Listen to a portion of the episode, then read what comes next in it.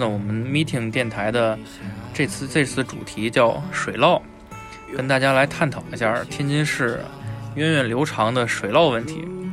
可能大家在小时候啊，多少都经历过这个事儿，然后一直到现在这事儿也没有解决，所以我们这次呢，就专门请到了两位在天津市民里面对水涝研研究比较多的这样两位嘉宾啊，一位是在他就是在这个水涝这个方向工作，在水务工作啊，天津水务局的一位一位热心市民是热心市民，另一位呢就是我们城市圆桌会的啊。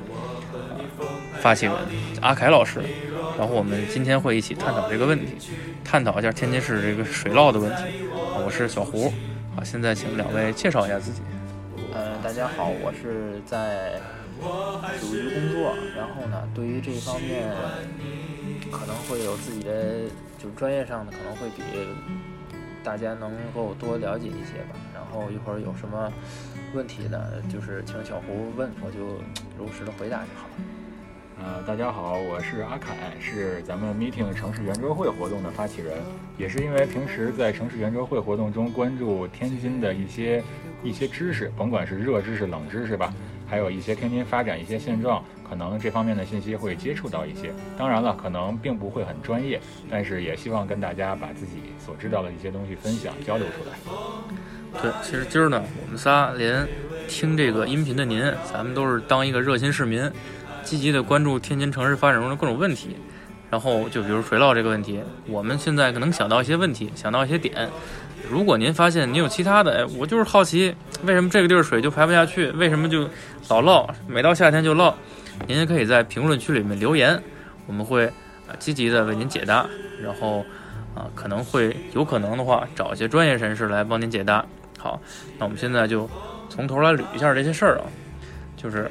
咱都是天津市生活过好几十年的人哈，然后水涝这个事儿，我记得我小时候就有，它可能不是一个突然出现的问题，对，那可能是最近网络发达了，和大家突然间发现，哇，这个还有还有这么大一个事儿呢，大家都发现了这个事儿，就可能，哎，比如您，嗯，是稍微长我们几岁，您小时候这水涝是什么样的？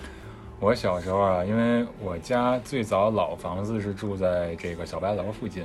嗯，那个时候就是我家在那边住，是住到我小学二年级的时候。之前可能印象不是特别深刻。小白楼那附近，我印象中其实水涝应该不是特别严重，可能它的排水系统应该至少在这个二十多年前应对当时的一些雨，应该还是可以可以应付的。嗯，后来那个我家老房子拆迁，然后有一段时间就是我家搬在外面，就是。在千德庄附近租了一个房子住，嗯，当时我是真的体会到水涝的威力非常强大，因为一到夏天，有时候一下大雨，当时我们家租租的正好还是一楼，就是满屋子都是水，需要用盆往外去往外去舀，但是根本没有用，你舀到外面，外面的水位比你屋里还要高，它还会往里涌，所以说这个当时那两年过得非常的绝望，然后。我个人是，嗯，就是咱们平时作作为一个普通市民在城市里边走，天津本身又不像重庆这样的有有那么多的起伏，嗯，你不会觉得天津是一个有高低、有有低洼、有什么地方有地势高低的这种感觉，你觉得就是平的，对。但是实际上它是有高低的，有些地方它就是低洼，有些地方好像它这个水就是很难往外排，再加上这些年天津的各种城市建设对这个这个地表对水分的这个吸纳能力。可能也产生了一些影响，嗯，所以说可能最近这些年大家会更关注这个事儿吧。就我听您说这个场景，是不是有点像韩剧、韩国电影那个《寄生虫》里面那个场景？一到外边下雨的时候，里边下的更大。这郭德纲这个相声是是有一个生活根据的啊。那您小时候呢？呃，我小时候是住在那个老城里，在北马路那块儿。嗯，我记得印象当中在。零二年可能会有一场比较大的雨，那个时候我记得那时候因为上小学嘛，也长得也不高，呃那时候 就是已经没过了，基本上没过大腿根了，嗯，而且那个时候那个马路上那个垃圾箱不像现在这么的规范，像那种拉的，它就是一个拿墙垒的一种，大伙儿往东西都往那儿一拽，然后因为一下雨，然后水特别高，那垃圾飘的。哪儿都是这个。对这个，那说说白了，回家都得都得洗洗衣服什么的。就是那个时候，不仅水大，而且马路上脏东西什么的就都都特别多。水大还水脏，哎，对，水大又水脏，而且那个时候，假比如说你要踩着什么的，就是挺破伤风啊，挺那什么的，反正稀里糊涂就死了。然后刚才 不是刚才阿凯说了一个那个千德庄那个问题，我我还对那块儿还真是。因为千德庄之前就是因为它挨着那个金河嘛，对，啊，金河那儿那块儿确实是非常低洼，嗯，最早那儿就怎么说呢？一下雨就是齐腰，对对，一点不夸张，一点一点不夸张。呃，然后现在呢，怎么解决钱庄这个问题了呢？是那儿有一个叫四号路，一个叫五号路，那儿有一两个四号路、五号路两个泵站，哦，那儿两个那个泵站是。一到下雨的时候，往那个金河里打水抽水，呃，是解决就是解决了一下那个那周围的那个积水问题。嗯，然后呢，那儿专门有一个泵站叫钱德庄泵站，哦，也也是负责那个周围的排专门处理这个问题啊，对对对，专门处理那那块儿的。那钱庄泵站比较早，嗯，但是呢，就是可能不会说是，呃。一下雨，那一千多泵站一个泵站就能带起来，它会有用这两个这个四号四号路五号路泵站去辅助它，然后再去排。所以说，你看这这几年，我不知道你在还在不在那儿住，这几年那儿的会有很大的一个改善。嗯，最近这些年倒是很少往那边去了，所以不是很了解。但是怎么说呢？最近这些年感觉就是。包括网上大家说的各种这个积水啊，这些现象可能发生在就是城里的，像南门外啊，像这些地方可能会经常在网上大家在在在在讨论吧。嗯，对，像我小时候，我是住郊区，我们是武清人嘛，然后武清有一条特别好的公路叫京津公路，嗯，就那条路是最好的，而且年年都修，哪条路好修哪条，这条道修的特别好，好到什么程度？我们学校啊，在这个武这正好在京津公路旁边。一到下雨的时候，路上没水，我们学校里边就变成一个汪洋大海，然后就对对，非常神奇。这个路越修越好，这我们到时候避水都往这路上走。然后我这个学校里边，当时大家不是骑自行车进学校时，学校是不让的嘛，就觉得你冲撞校门这样不好，没素质。但是，一到那个时候就放开了，你随便骑，你就骑自行车进你，少趟点水就算你本事。但是也骑不动。就那个时候，我们尝试着，如果你。整个的骑就是整个轮都打满了那种骑，踩一圈儿那你肯定会就进水。但是如果你不踩一圈儿你就马上会就会停下来，你就会整个人都摔到水里面，就这么夸张。然后那个时候我还记得有一个很明显的，就是我从小学到高中，一到下雨天就带双带两双鞋。嗯，这个东西可能市里的同学听起来非常魔幻，但我们那时候是常态。呃，带一双鞋专门用来这个。烫水的，还有一双是干爽一点的。你天天这个，在这个上课的时候，别把脚给捂坏了。就这样，对，这可能再再过两年，没准就变成一个遥远的记忆了。但是我我们这一代还记得是非常清楚。然后这个说到这个水涝，它为什么天津老水涝？是不是也有一些实在的原因？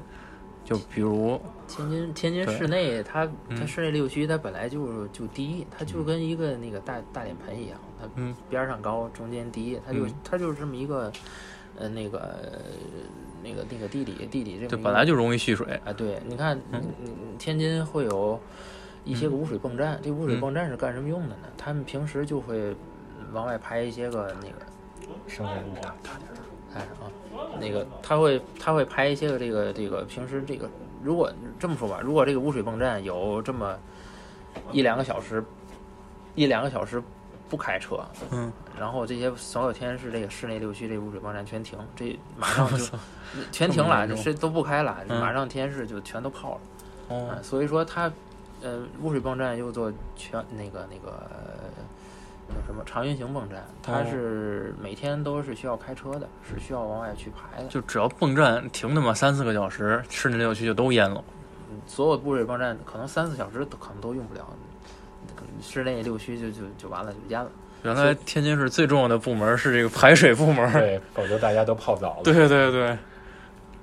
然后呢，它它最早为什么天津？你看城市最早建设，它都是有根据的。嗯嗯，咱往那个最远古的来说，这个为什么要依水而建呢？是因为它最早是农业灌溉，对，然后呢，然后到现在了，天津市它已经成为一个那个城市这么一个基础了，嗯，然后呢，你不能说我们所有的人都都往那高处搬吧，这这个不现实，所以说它，嗯，它现在。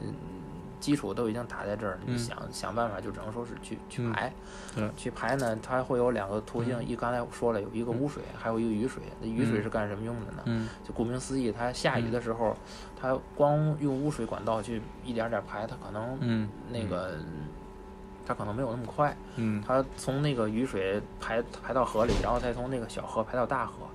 一些个什么复兴河呀、四化河、金河、渭金河，嗯，再往海河去排，然后再从海河入海，然后这样的就那就形成这么一个排水体系。排水是这么一个过程啊，是是是。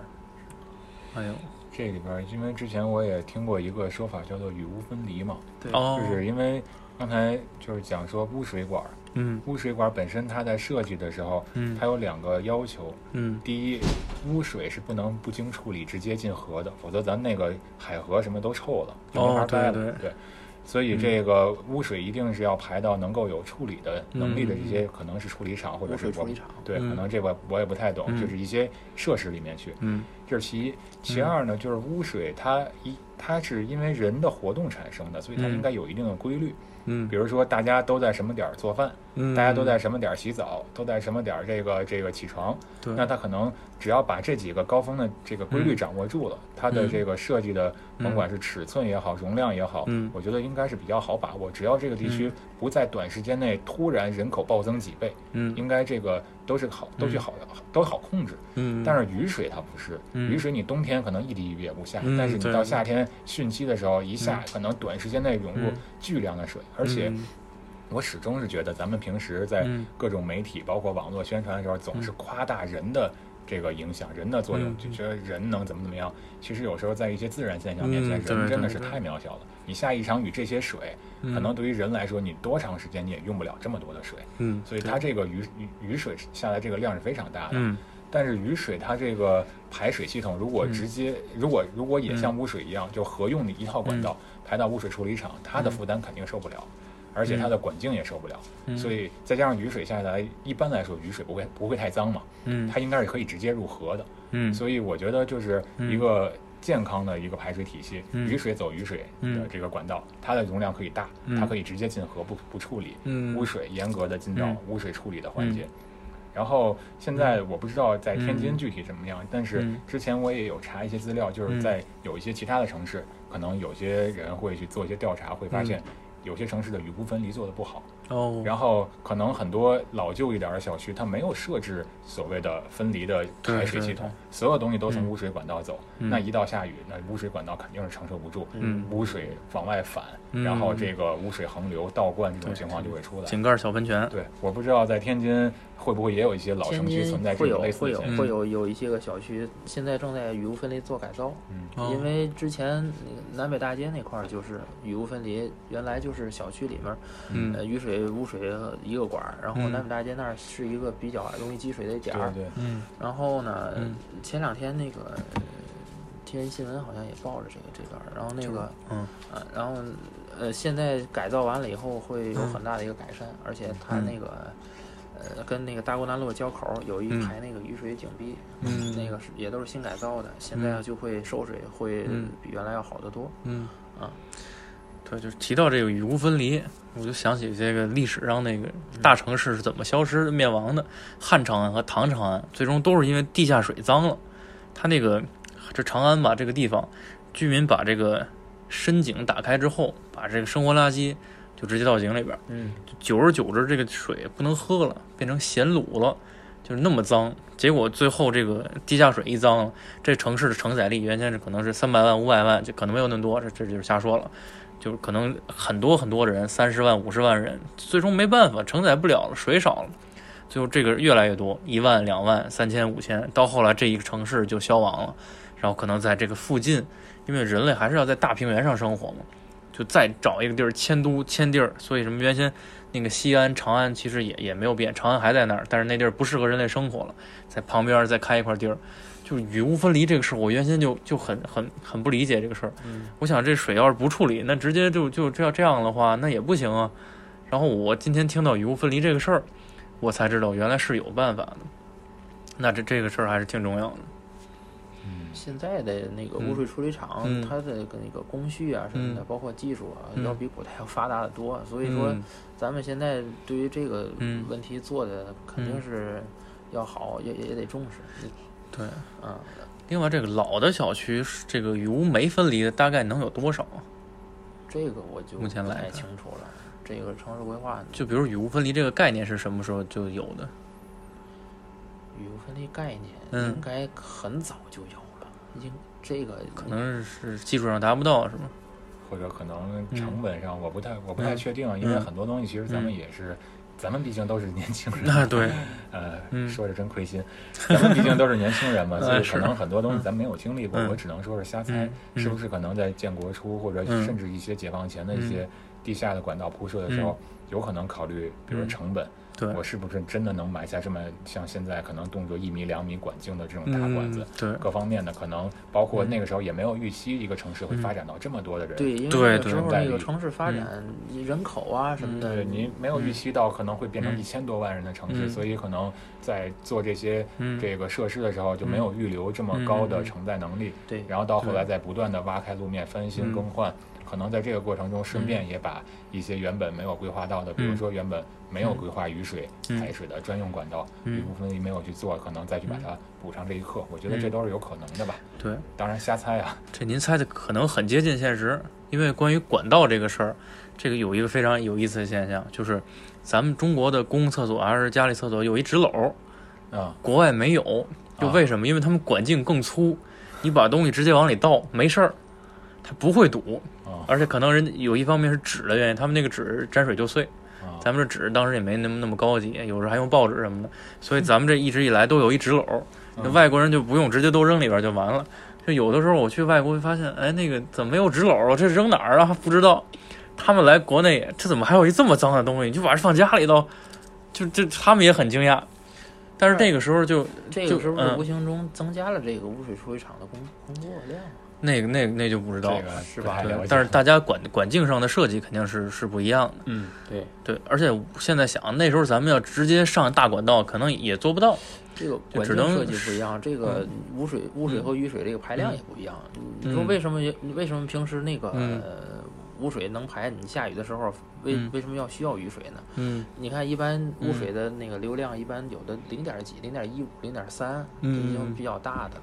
嗯像那个雨水的，有的那个大泵，它二点四、二点几、一点八，像这些个哦是能顶着那个污水好几个的。哦所以为什么呢？是因为急呀、他着急，他得他得赶紧把那个马路上水排净了，是嗯这个意思。嗯所以说这个雨水的那个泵都会更大一点儿。嗯，这个泵站是吧？对，咱们现泵站现在大概天津市能能有多少泵站？二百多吧，二百多个泵站。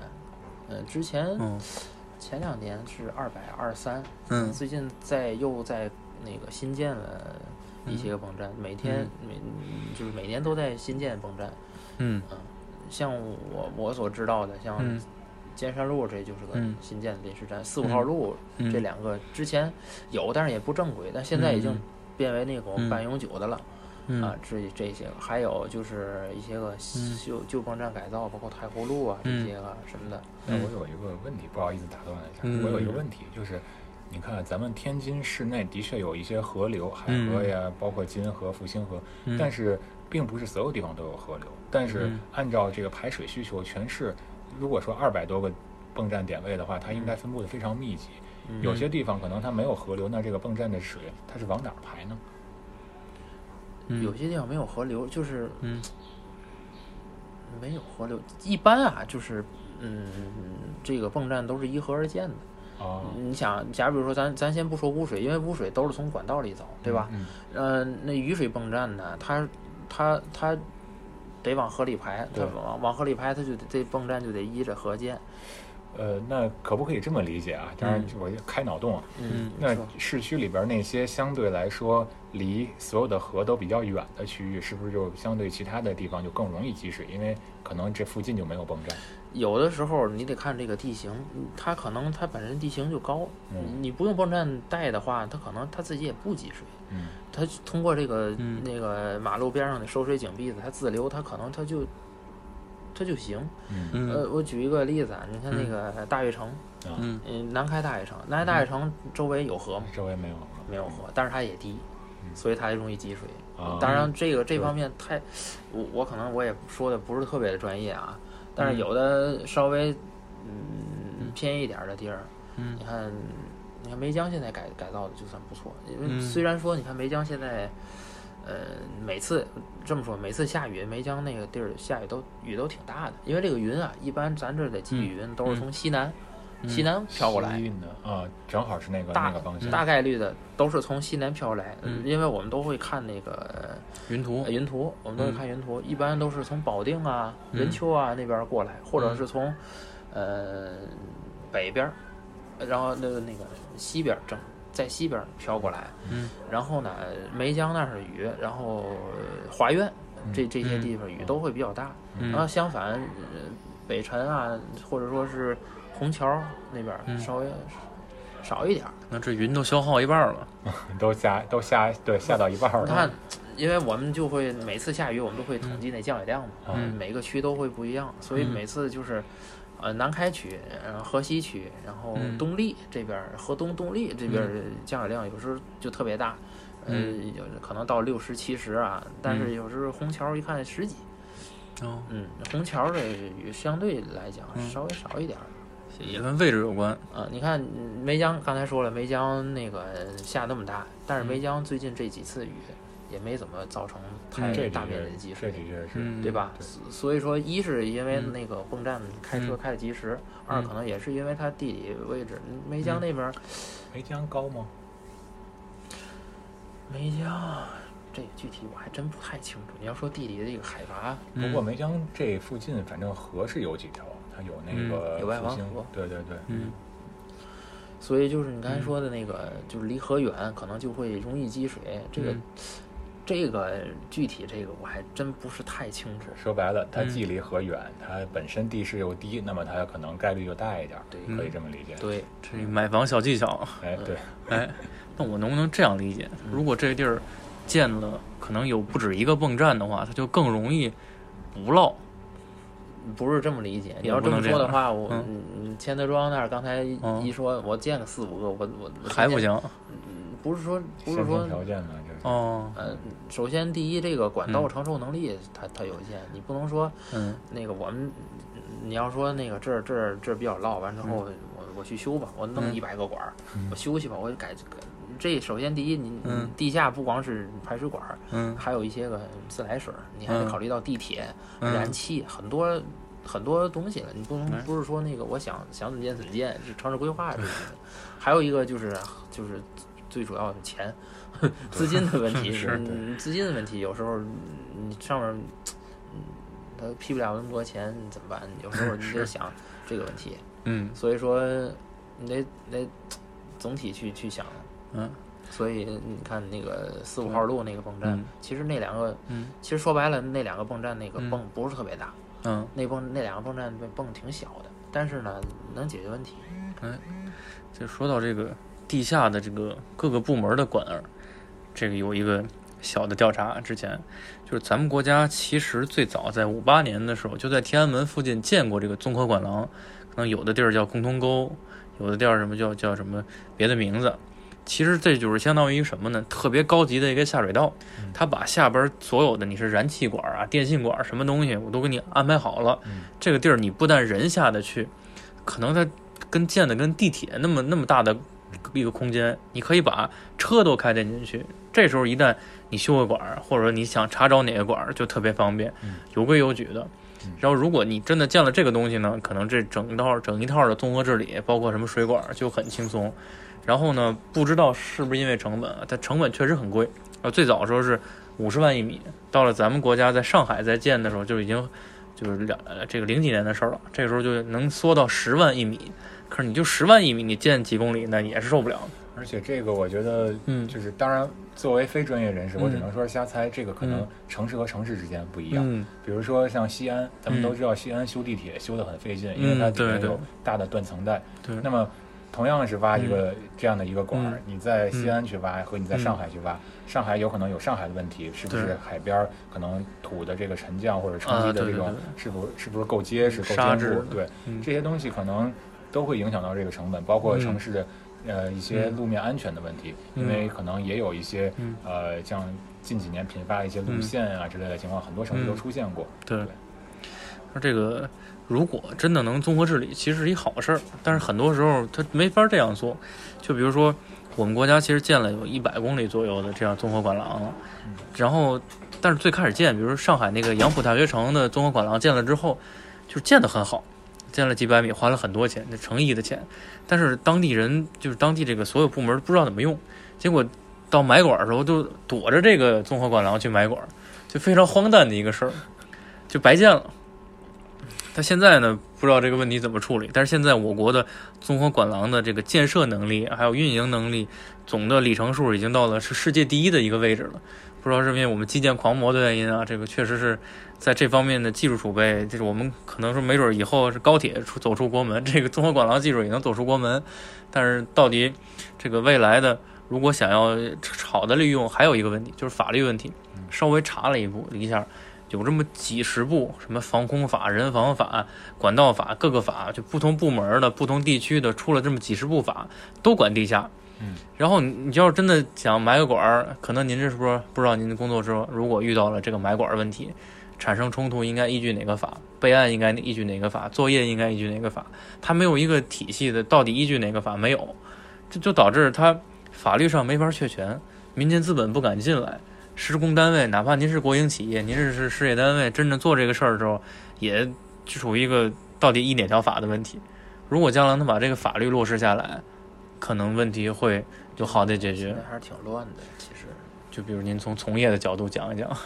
就是说白了，就这个地下这个管道这块儿，我不是特别熟悉，但是多多少少还是有一点了解吧，因为。嗯，地下这种私私自的这种，嗯，私私，这个这怎么说呢？没没法说。说完之后得罪人，对对对对，这这话不好说。但是呢，会会有一些个乱象。嗯，怎么回事呢？嗯，假如说我们这个地下这管道是八百的管儿，然后我们这个管儿它本身有结构的，当时但是呢，他们别别的人干活的时候，他们不跟我们说，然后呢。从我们这管中穿，穿完了之后，他建几条建信管，然后把它弄好了。他活儿倒是好办了，从这过，省得绕了，一绕绕可能绕很很远，然后省点成本。嗯，我们这个管道结构到时候首先破坏了，然后其次呢，这个水的流量如果要是阻碍水的流量了。它它排水它可能就不会像之前那么痛快，会受限。嗯，所以说这个问题我们，但是你你有时候你不好去查，这个你不能说我我们把我们我们今年查一下，然后把地都刨开了，我看看有没有别人穿我们管儿，这个这个事儿不现实，只能说有的时候我们去干自己的活儿，哎呦哎怎么回事？这出来个管儿，但是有时候出来的时候。谁干的，或者这些我们得追责，肯定是得追责，因为这个这个是一个比较大的问题。嗯嗯，就可能我知道这东西不合理，但我不知道哪个部门做的，谁做的，到底怎么去做这个事儿。因为这些个这些个穿管这些事儿都是我们肯定不知道，我 们，知道的能让他干吗？对吧？也是很很尴尬，是从业人也也遇到一些问题，内忧外患。有的时候，这自己的事儿还扒拉不清了，解决不明白了，还得还得解决这些个问题。哎，就还有有一些地方，比如说之前我们老跟您说这个成林道那个地儿，嗯，它老涝，嗯，这个地儿好像您能有从这个专业角度解释一下为什么老涝呢？这成林道挺长的，你你先你是从那个嘉华小区那边，你还是说万新村那边？万新村那边就是万新村那边比较严重，对，万新村那边比较严重，就是你看。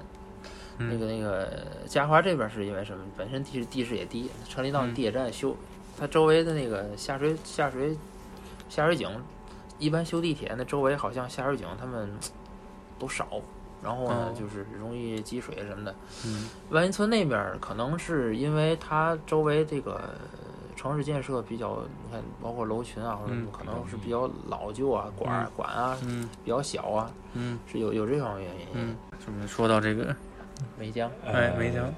对，因为平时我的我平时就经常会在梅江这附近出没嘛，嗯，包括这个 像银河这一块儿，嗯，然后包括紫金山路这一块儿，嗯，然后有的时候就是包括之前说我以前小时候曾经住在天仙德庄那边，嗯，现在虽然不往那边去，但是就友谊路这边还是会经常过，离得也不远嘛，嗯嗯，然后就这一块儿的话，其实我个人感觉，个人观感好像积水没有特别严重。就尤其是在梅江跟银河这一块区域，我很少看到有这种比较明显的积水，好像。呃，就是除了那个雨水泵站的那个一下雨，雨水泵站会开启，然后去解决路面积水那情况之外，它可能会还会有一些个就是比较严重的积水片区，包括钱德庄，包括呃像刚才说的，嗯，银河，大伙儿都知道，银河那个乐园道上会比较严重嘛积水，然后。气象台路那儿可能会有那个细心的那个市民会看见，一到下雨会有一些个大泵车或者小泵车，这个是能看，有这么几个人在那儿站着，那个是怎那是怎么回事呢？就就是虽然雨水泵站会开启，但是，嗯，有一些个比较特定的一些个地势也比较低洼，然后呢会掉一些个临时泵，嗯，然后去在那儿抽水，然后去解决这些个。小片儿的这么一个这个这个问题，哪儿呢？嗯，刚才说那几个地儿就是气象台路，嗯，然后还还会有那个钱德庄啊，或者说呃乐园道啊，可有时候那个电视台门口，广播电视台门口也会积水，就是那桥下边那儿是吧？那个就是有一路那桥那下面，有一路桥不是就是天津广播电视台那个那个门口大门口，对啊，它就会旁边安全局那块儿嘛。然后呢，就会就会调泵车去，调泵车去呢，就是抽走把那水，然后呢，就会解决一部分那个更大的，就是把这更大的压力就解决了吧。一般我们就是有一句话叫什么？嗯，大雨三小时，暴雨五小时，就是作为一个就是给老百姓放心这么一口号吧。嗯，就是不仅。嗯，动用雨水泵站的泵车，我们还会动用一些个人力啊，动用一些个移动泵车，会解决这些个这个积水问题。就是其实我们要想排，还是有办法排。嗯，是，当然是有办法排的。当然，就是看在能力范围之内能做到一个什么程度。哎，嗯，看来我是最近跟小时候比，我是变得特别宅了，以至于有的时候你说这积水的情况，我可能都没遇到过，就可能我都很少往楼下看吧。那个，就你刚刚提到，就是三小时、五小时这个，因为我刚才查，天津在历史上曾经经历过几次大的这个内涝的一些灾害嘛，因为一些特殊的洪水啊之类的。嗯嗯。比如说历史上，在一九，我看这是一九，呃，一九六三年的时候，当时这个，呃，路上的这个排水是，它是它这个量是用天来算的，就是你是要用多少多少天把这个水排下去，在这些。日子之内，这个路都一直是泡着的，包括一九一几年、一九三几年的，我记得是三九年吧，还是哪年的时候？当时是说用了一个多月才把那个路上的当时的一些文献，一个多月，一个多月才把那个路上水排掉。一个多月，它排水就不光是一个影响出行的问题了，它就是会产生一些类似于瘟疫之类的次生灾害的问题了。嗯，确实是，大灾后必有大疫。对对对，甚至我小时候。我听老人说，这个以前把武清跟宝坻做泄洪区，为了保湿那六区，就到这种程度。是，哎，从地势角度来讲，五星跟宝坻比天津市区的这个地势要更低吗？感觉我感觉应该是更高。我印象中应该越越往越往越往北越北越高，越往西越高。天津市内六区的海拔可能比海平面线要低，还要低呀？嗯。好像是是好像是要低，还要低呀？那这是一天然大盆，嗯，天然大盆。那如果赶上天文大潮这种情况，问海水直接往里灌，这种情况有可能出现吗？这海水灌能灌到这儿吗？几十公里，反正还真是几十公里，非常轻松愉快就灌过来了，轻松愉快，真的就很轻松。我我倒是听说这个杨柳青那边地势是很高的。基本上能跟百货大楼尖儿平齐。是吗？咱到时候往那儿跑吧。到什么天文大潮的时候，集体开车去杨柳青。我之前也听到另外一种说法，因为那个前几年在网上大家经常拿一些其他城市去讨论，嗯。有讨论广州的，嗯。然后当时呢就有人就是在说广州这个城市内涝其实也挺厉害，嗯。有嗯几个原因，第一它一个珠江穿城而过，嗯。它周围的水系比较多，嗯。但是呢，它又没有像这个，比如说其他的像像深圳啊嗯。之类的一些，它真的是靠海。广州嗯它本身市区离海有几十公里，嗯所以它其实没有那么快能把这个嗯水从其他地方排到海里去。嗯再加上这个广州它的北部是白云山，嗯也是一个地势高的一个状态，所以说嗯如果那边下雨，它就会。呃，高的地方不存水，它就会嗯把水往低的地这个广州市区去泄，嗯，然后广州市区又不能很快的把水排到海里去，河的流量也涨满，所以嗯市区内涝。然后我当时在看这篇文章的时候，我就想，广州这个先天条件好像跟天津特别像，嗯。天津也是，呃，嗯。天津市区之外稍微走一点儿，那边嗯。蓟县那边有，嗯。呃，蓟州区那边有山，嗯。然后包括华北平原的西侧，嗯。就是过了北京那边也都是山。燕山余脉。如果在整个这个大的华北平原这个范围内嗯。大的降水的话，它水肯定先是从山上往平原上跑，嗯。然后到了天津这个地方，天津市区本身离滨海那边又有几十公里，它又嗯。没有，再加上海河本身，可能海河还比不了珠江，它的承载能力更小，它更它的规模更小，它的这个排水的能力可能嗯还、这个还会更慢一些，再加上嗯天津天然的，嗯像刚才你提到这个地势可能甚至比海平面还要低，嗯。那它的这个排水，所以说其实咱们排水完全靠人工的力量，就是往上去举升的去去往海里面排呗。是。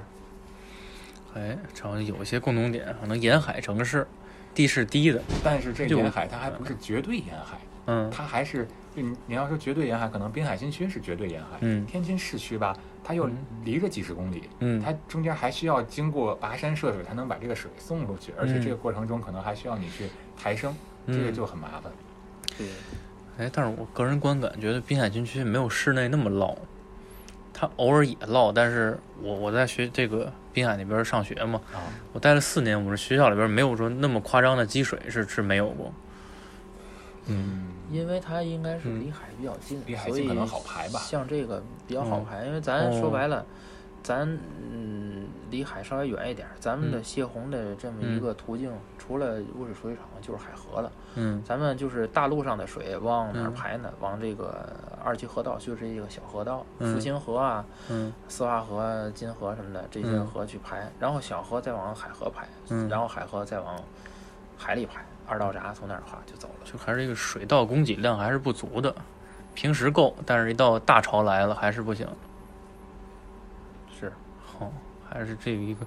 但如果我们真的玩命建泵站，可能又不经济，因为只是下雨那两三个月用一回。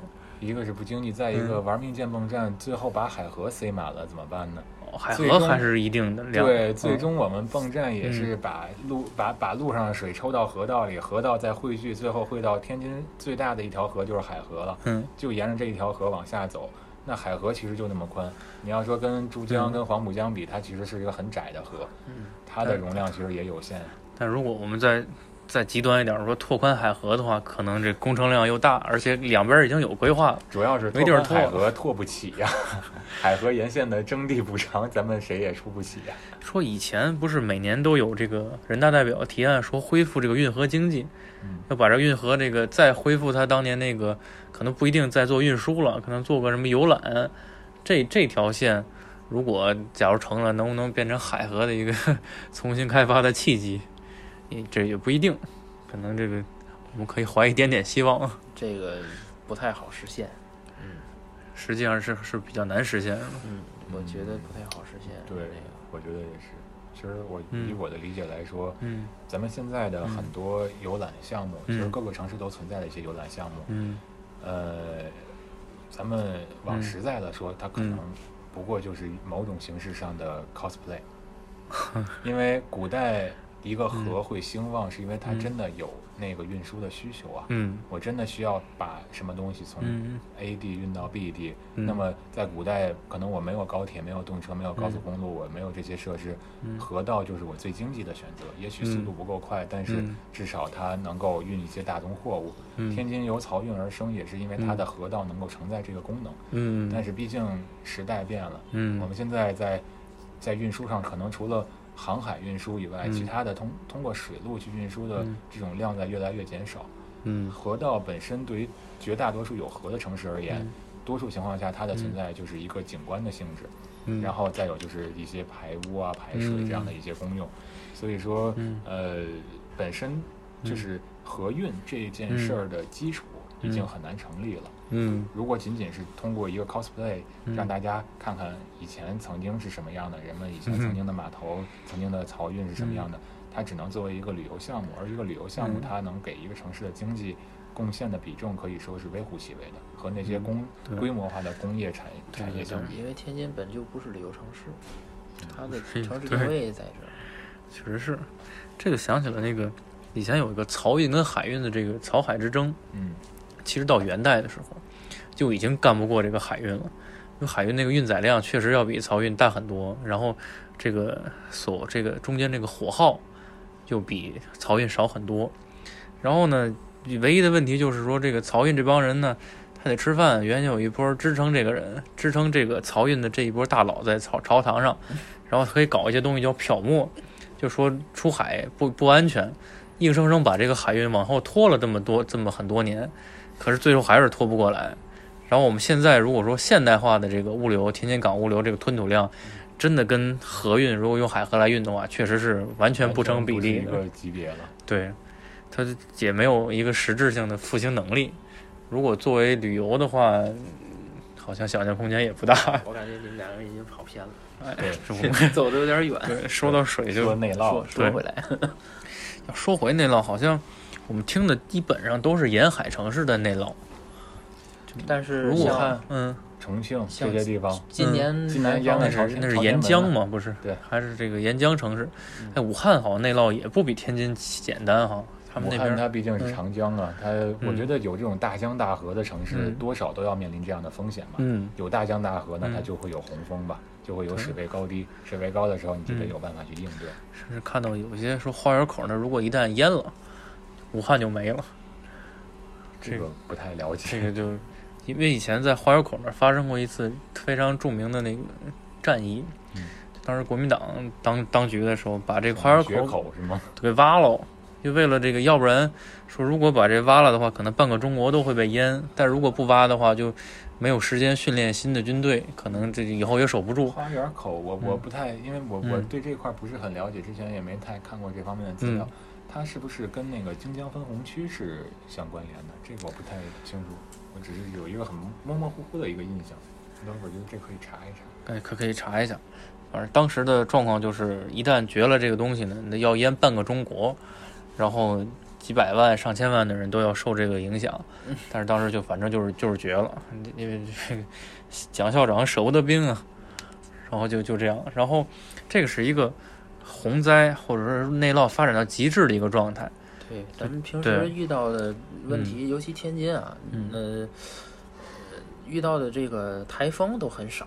因为天津处在一个哎特殊的地理位置，它在渤海湾这这么一个地儿，还是嗯相对于别的城市来讲，还是相对于比较嗯太平的。说白了，对咱们天津前两天、前两年就是呃来的台风，一个叫利奇马利奇马，一个叫安比。那个嗯那个利奇马其实说的挺邪乎的，嗯，到咱这儿说白了拐了？非常神奇，绕了一圈走了。哎对对对，利奇马还算是那个，但是安比对于咱们来讲，嗯那个破坏性还是挺大的。嗯下了大概一天一夜，然后嗯积水全全市平均基本上都都在二百二左右，有的少一点的在一百八十七。呃，所以那你你说你说，啊，没事没事，嗯那个我一会儿我接着说也行。那就是那个简单查了一下，花园口是那个。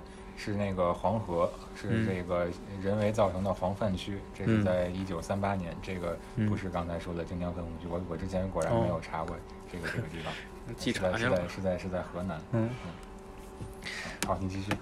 啊，继续，然后说说安比那个那个台风，我们基本上在安比台不是安比，对，是安比台风那个登陆之前的一两天，我们就是各各个个，包括应急局啊、水利局每天都在开会啊，就是说怎么应对啊什么的。然后前前后后大概有三四天没回家，基本上也都没合眼。哇，嗯，就因为是指我记得挺清楚的，我们前一天等于是白天在开会，晚上在在等他来，大概在呃大概在在在晚上十一点多的时候吧，他他他终于来了，然后然后各然后就就各种下下下了，嗯，其实我我那那场雨我多少有点偷懒，因为实在盯不住了，凌晨五五六点钟的时候，嗯，困了困了睡。睡了有两两个多小时吧，嗯，我再一睁眼，天市就已经成为威尼斯了。就那个时候，我是五六点钟，嗯，呃，天有一点亮的时候，我睡了睡了一会儿，然后几点八九点，我我再一睁眼，完了，已经沦陷了。然后怎么办呢？排吧，排。然后我又遇到一个新问题，就是污水泵站泡了，泵站都泡了。对，污水泵站泡了。污水泵站它那个泵啊。就建在那个马路的地下，嗯，这个马路，你想，你想，平时马路上都泡了，它又，它又，它又建在地下，这个泵本来三四米高，嗯，淹了一半了，完之后这就不能再用了，怎么办呢？就又得想想办法把这个水拿拿拿别的移动泵就给抽出去，就得救这个泵站，所以说就是遇到了前所未有的，基本上算是前所未有的各种挑战，然后。把这个水抽出去之后，这个泵站赶紧再投入使用。这就让我想起以前一照片，就是水把水务局给淹了。呃，好像之前有那个把那个排水一所淹了，因为那个和平那边确实是挺低的。然后咱们上次做那那期节目是淹的就是排水一所，排水一所都淹了。嗯，然后那个，然后没有办法，像像这个问题。怎么说呢？我们得先先记着老百姓，先记着那什么，自己前面这一摊儿，最后再说。啊，其实你们也在排，但是这个可能很多人不知道你们在排。看着这水这个淹了水所之后，发张图片，活该，也有这样的是吧？这个怎么说呢？我们也理解，因为像出现这种问题，大家都着急。我们也着急，说句说，其实说句最那什么的，我们也想赶紧排完之后，嗯回去休息。谁也不愿意在雨里待着，水里泡着。对对，对我们是比大家谁都着急的。所以说，像这个问题，我们就是包括连建设到到我们就是每次一下雨，我们会开一些个总结会。哎，这场雨，呃，这一方面应该怎么应对，那一方面应该怎么应对。呃，也不是说我们那个早早的就开泵就行的，嗯，太早也不行，太早了，你开，你开完泵之后，你水都抽干了，也不行，嗯，还得把泵关上，对吧？得维持一个平均水量，嗯，你得你得你得说白了，你就得适适当的开泵，你到时候快这雨快来了，嗯，你把这个水都收干了，河道一滴两腾空，就水位低嘛，管道腾空。河道腾空，嗯。啊，然后把这个前期的工作都做好了，嗯，然后啊雨来了，然后先让河去吃水，嗯，吃一部分，嗯，然后泵站去往那排，然后往外走，就这么个一个意思。反正前两年啊，网上很多这个编排这个城市下水道的，其实他们意识不到有水务局这个部门，没有直接黑你们，这可能是一个好事儿。但是当时编排的都非常的过分，就比如说他会说这下水道。是城市的良心，这是。那么，我们这个城市可能会分成这样几个阶段：良心坏了，良心坏的大了，还有没有良心的这样的城市，就各种编排。然后，甚至还有一些，就类似于之前说高铁那种，说这个城市这个国家慢一点吧，等等你的人民啊什么的这种话，就就非常多。但其实这中间是一个信息沟通不畅的问题，大家不知道。有些水务工作者在怎么做规划的，在怎么做？嗯，这个下水道是城市的良心这句话最早，嗯，我没记错的话是雨果说的。当时他说这话的时候，不是说下水道，嗯，他是想反映法国社会，因为有很多穷人只能住在下水道里面的。哦，他说这是城市的良心。后来这个话在国内怎么火了？是因为我忘了是哪年，某一年好像是我不知道是不是那个就是北京发大水那年，嗯，台湾的某龙姓作家引用了这句话来讽刺大陆的这个受到的这个灾害。然后同时呢，也就是那几年，网上关于那个东京的那个像宫殿一样的巨大下水道的照片火了，嗯，然后大家就拿来对比，说你看看人家，你再看看咱们，然后各种讽刺，各种挖苦，对对对。呃，后来有人就去较了较真儿，去查证了一下，东京的那个那个那个巨大的下水道，它并不是。排污的下水道，它是为了，因为东京本身这个城市在东京湾里面，它是一个真正靠着海的城市，嗯，它是为了防外汛的一个一个一个，算是一个水利工程。没办法，必须建那么大。它是一个水利工程，它不是一般意义上的对标我们说的排污管道的这样一套体一套体系。所以这里面其实你说有很多信息沟通不畅的问题，也有很多可能是存在一些，呃，可能有一有一部分人他有他的自己的目的性。稍微带一带节奏，可能大家就会朝着那个方向就去就去就去认可他说的东西，都有一些一些一些嗯一些这方面的因素在里面。稍微跟大家解释一下那个东京地下那个下水道的大概什么样。咱们要是去过天津站那个地铁那个第三层，就很多柱子那一层，比那个恢宏十倍左右，就大概这么一个程度。那个简直就是巨人的宫殿啊！然后这个除了。拿东京这个对比，还有另一个啊，经常在网上出现的段子，就是说，当年在青岛有一处是俄国这个德国人占的地儿，说下水道坏了，然后再多远多远拿出一个油纸包来，崭新的材料换上就好了。那个段子反正已经是笑话了。可能，可能我至少听说了得得快十年，然后最近才才被翻出来，这个东西变成了一个段子一个梗。这个东西也是很很荒诞一个事儿，可是当时就就非常信。我在一些上星的卫视，可可能这个说起来就就直说吧，就是广东卫视，然后我就很多的这个政论节目里，就听他们拿这个段子非常认真的讲，然后吧，就反正现在是大家都明白怎么回事了，可当时我们那个状态就差不多就是这样，大家都是一个非常有有有怒气的一个状态，可是也没有人说到底了解一下，你真的搜索一下研究一下，其实你离这个信息也没那么远，就是比如今天。我们就把这个这个水务方面的工作者请来，可能大家发现没有那么生气了。他们也不容易，也在干活。我们多了解，可能这个就会好很多。就比如说，假如说我们以后要是说再发现哪儿有水排不下去，怎么办？啊，你能有什么好招吗？应该怎么反馈这个事儿？水排不下去怎么办？打热线吧。嗯，给八八九零打热线，然后反映一下，因为因为这个老百姓一般说积水，大部分都是小区的问题。嗯，其实这个排水它是分市排水和区排水的。嗯，市排水管的是那个大都大路上，然后区排水呢，每个区有各自的排水，然后河西区排、河东区排、河北区排，它是管的各个的小路，然后小区里边的这个排水。嗯，但是其实还是那个先把小区里边水，还是还是得往那个大路大路上排。说白了就是，还就跟那个二级河道往一级河道，就是金河往海河排这一个道理。嗯啊，小区的那个那些个水呢，先得往那个市排的管里头走，然后再往那个河一一层一层的来。然后要是真是那个小区里面有什么积水啊，或者说那个得分。但是呢，但是老百姓不一定知道，嗯，他到底是分是区排的还是市排的，嗯，所以还是就直接打八九零，然后直接跟他说我哪哪哪，然后就会应该就会到我们的这个热线，然后我们就会积极积极的去解决。前前前几天那场雨就是，我们接到八九零热线，我们就赶紧就，其实是小区里面的问题，嗯，小区里面的问题，但是我们呢，嗯。就兄弟单位嘛，这都是为老百姓那个着想，然后我们就去十分钟，十分钟那那那儿的问题就解决了。哎，所以说明这个还是管用，管用，管用，还是 管用。去了一个临时蹦车，然后过去几个人，然后马上水就见下。哎，我觉得这种事儿，比如打了八八九零，真的有效。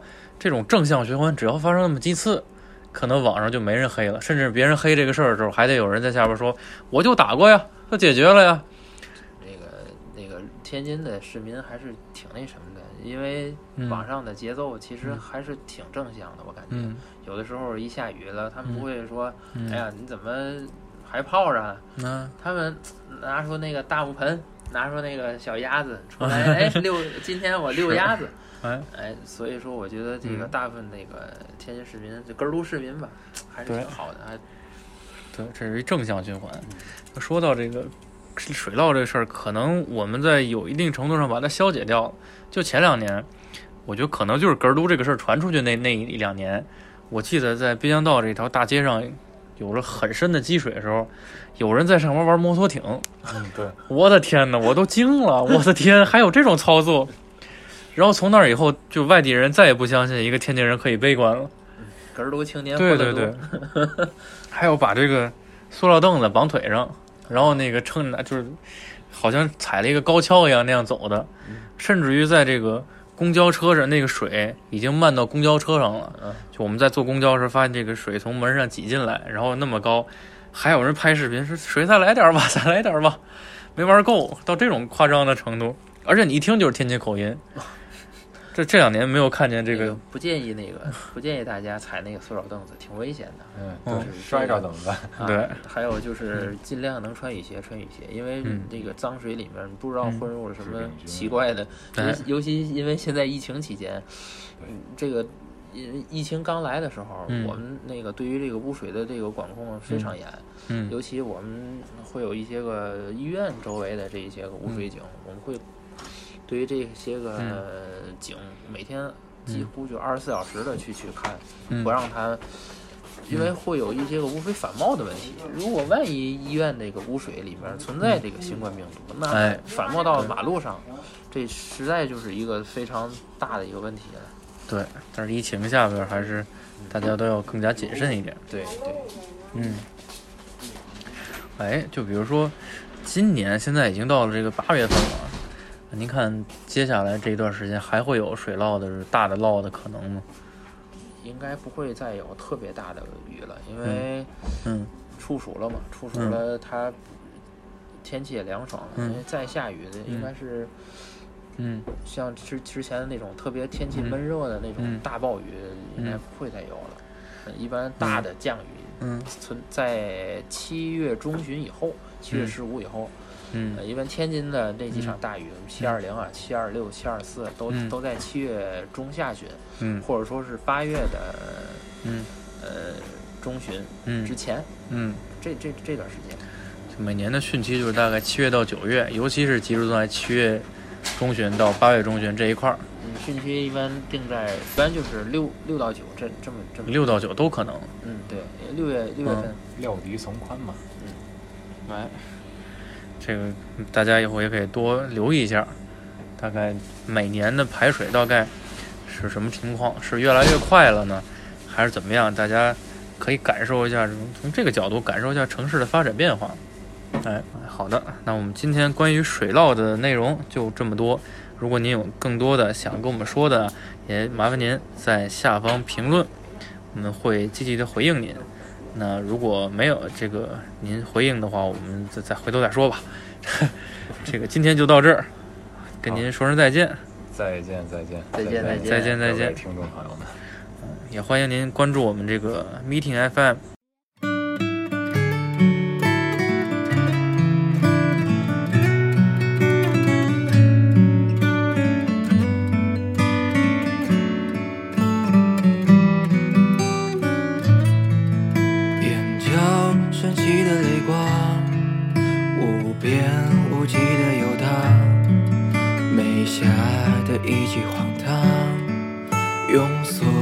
写在脸上，犹如一缕阳光，但却觉得感伤。记忆挥散不去，却藏进了我的诗句。七月的风，八月的雨，卑微的我喜欢遥远的你，你还未来。未来的我和你奉陪到底。你若同意，我一定去。可你并不在意我的出席，你的过去无法参与，但我还是喜欢你。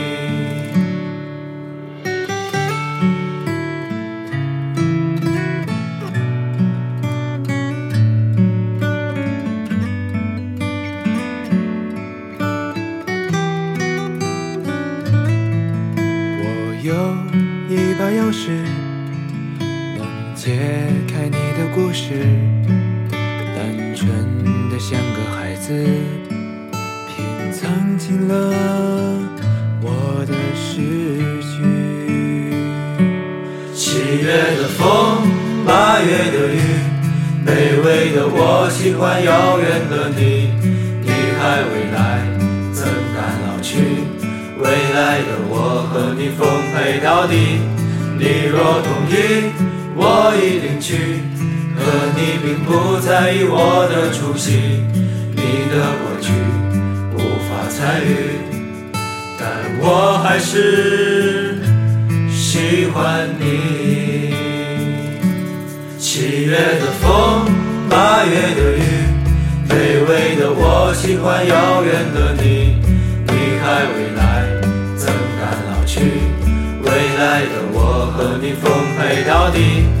你若同意，我已领取。可你并不在意我的出席，你的过去无法参与，但我还是喜欢你。七月的风，八月的雨，卑微的我喜欢遥远的你。你还未来，怎敢老去？未来的我和你奉陪到底。你若同意，我一定去。可你并不在意我的出席，你的过去无法参与，但我还是喜欢你。